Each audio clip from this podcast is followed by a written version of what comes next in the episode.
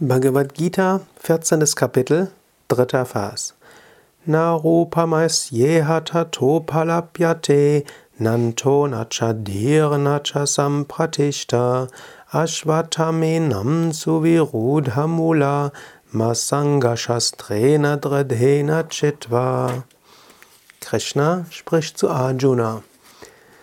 Seine Gestalt kann hier nicht als solche wahrgenommen werden, nicht sein Ende und sein Anfang und auch nicht seine Grundlage und sein Sitz. Nachdem dieser fest verwurzelte Feigenbaum mit der Axt der Verhaftungslosigkeit gefällt worden ist, der nächste Vers geht dann weiter, dann muss dieses Ziel angestrebt werden, von dem niemand zurückkommt, wenn er hingelangt ist. Also im dritten Vers beschreibt Krishna nochmals den Ashwatthama-Baum, dieses Symbol für das gesamte Universum. Solange wir in einem physischen Bewusstsein sind, können wir nicht wahrnehmen, dass die ganze Welt wie ein Organismus ist. Im elften Kapitel hat Krishna ja beschrieben, dass das ganze Universum wie ein Körper Gottes ist und dass jeder Teil des Universums ein Organ Gottes ist und dass letztlich jeder Mensch wie eine Zelle im Körper Gottes ist. Hier im 15. Kapitel beschreibt er Gott als diese, wie ein Ashwatthama-Baum, Gott äh, wie ein kosmischer Baum. Und die, jeder Teil dieses kosmischen Baumes ist ein Teil des Universums oder umgekehrt. Jeder Teil des Universums ist wie ein Baum, ist wie ein Stamm, ist wie eine Wurzel, ist wie ein Zweig, Ast oder Blatt oder auch Blüte. Und ich hatte dich beim letzten Mal darum gebeten, dass du den Tag über damit verbringst, immer wieder daran zu denken, alles ist ein Teil dieses kosmischen Baumes. Krishna sagt hier, so wirklich wahrnehmen können wir nicht, dass das ganze Universum wie ein Baum ist. Im Alltagsbewusstsein sehen wir uns nun mal als separate Wesen. Aber wir können uns immer wieder darauf besinnen, wir sind Teil dieses kosmischen Baumes. Wir sind genährt von der kosmischen Shakti, der kosmischen Energie. Wir werden beschienen von Gott als kosmischer Sonne. Und wir sind alle miteinander verbunden. Wir sind nicht voneinander getrennt. Das können wir uns immer wieder sagen. Wir können uns vorstellen, ja, wir sind wie ein Baum. Wir können uns das auch bewusst machen, einfach mit Mutter Erde.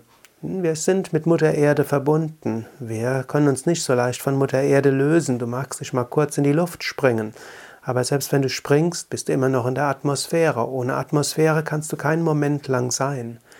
Du kannst auch darüber nachdenken, wie es ist, wenn du mal einen Moment von der Erde weg wärst, ohne irgendwas von der Erde, ohne Luft, ohne Schwerkraft, ohne Wasser, ohne Nahrung, ohne etwas zu hören, zu sehen und so weiter. Das ist nicht wirklich möglich, mindestens nicht auf physische Weise. Selbst wenn du in einem Raumanzug wärst, hättest du immer noch eben den Raumanzug. Selbst wenn du eine Sauerstoffflasche hättest, hättest du eben eine Sauerstoffflasche. Der Mensch kann nicht separat existieren, du bist immer miteinander verbunden. Du bist verbunden auf der physischen Ebene. Du bist deshalb nicht getrennt. Und du bist über die physische Ebene, über die Erde und die Elemente verbunden mit allen anderen Wesen. Du kannst darüber immer wieder nachdenken und dir so Liebe äh, vergegenwärtigen. Liebe auch zur physischen Gestalt Gottes. Du kannst sagen, es ist wie die Erde, der Planet. Du kannst sagen, alles ist wie der Körper Gottes. Und du kannst sagen, wir sind alle verbunden wie die Früchte und die Blätter eines Baumes. In jedem Fall kommt es darauf an, dass du mit allen Wesen dich verbunden fühlst. Das ist ein Aspekt. Dann kommt aber dieser, un, ja, dieser unschöne Nachsatz, nachdem dieser fest verwurzelte Feigenbaum mit der Axt der Verhaftungslosigkeit gefällt worden ist. Darüber werde ich das nächste Mal sprechen. Jetzt bis zum nächsten Mal. Vergegenwärtige dir nochmals an diesem Tag, du bist verbunden mit allem auf der Erde. Alle Menschen gehen auf der gleichen Erde, werden von der gleichen Schwerkraft zusammengehalten. Alle atmen dieselbe Luft. Wir alle äh, trinken das gleiche Wasser. Wir alle essen die gleiche Nahrung. Auch wenn nicht alle gesund sich ernähren, dennoch egal was wir essen, es stammt doch von der Mutter Erde. Und wir sehen, hören, riechen, schmecken, fühlen. Wir sind verbunden, auch über die fünf Sinne. Wir sind verbunden über das, was wir tun.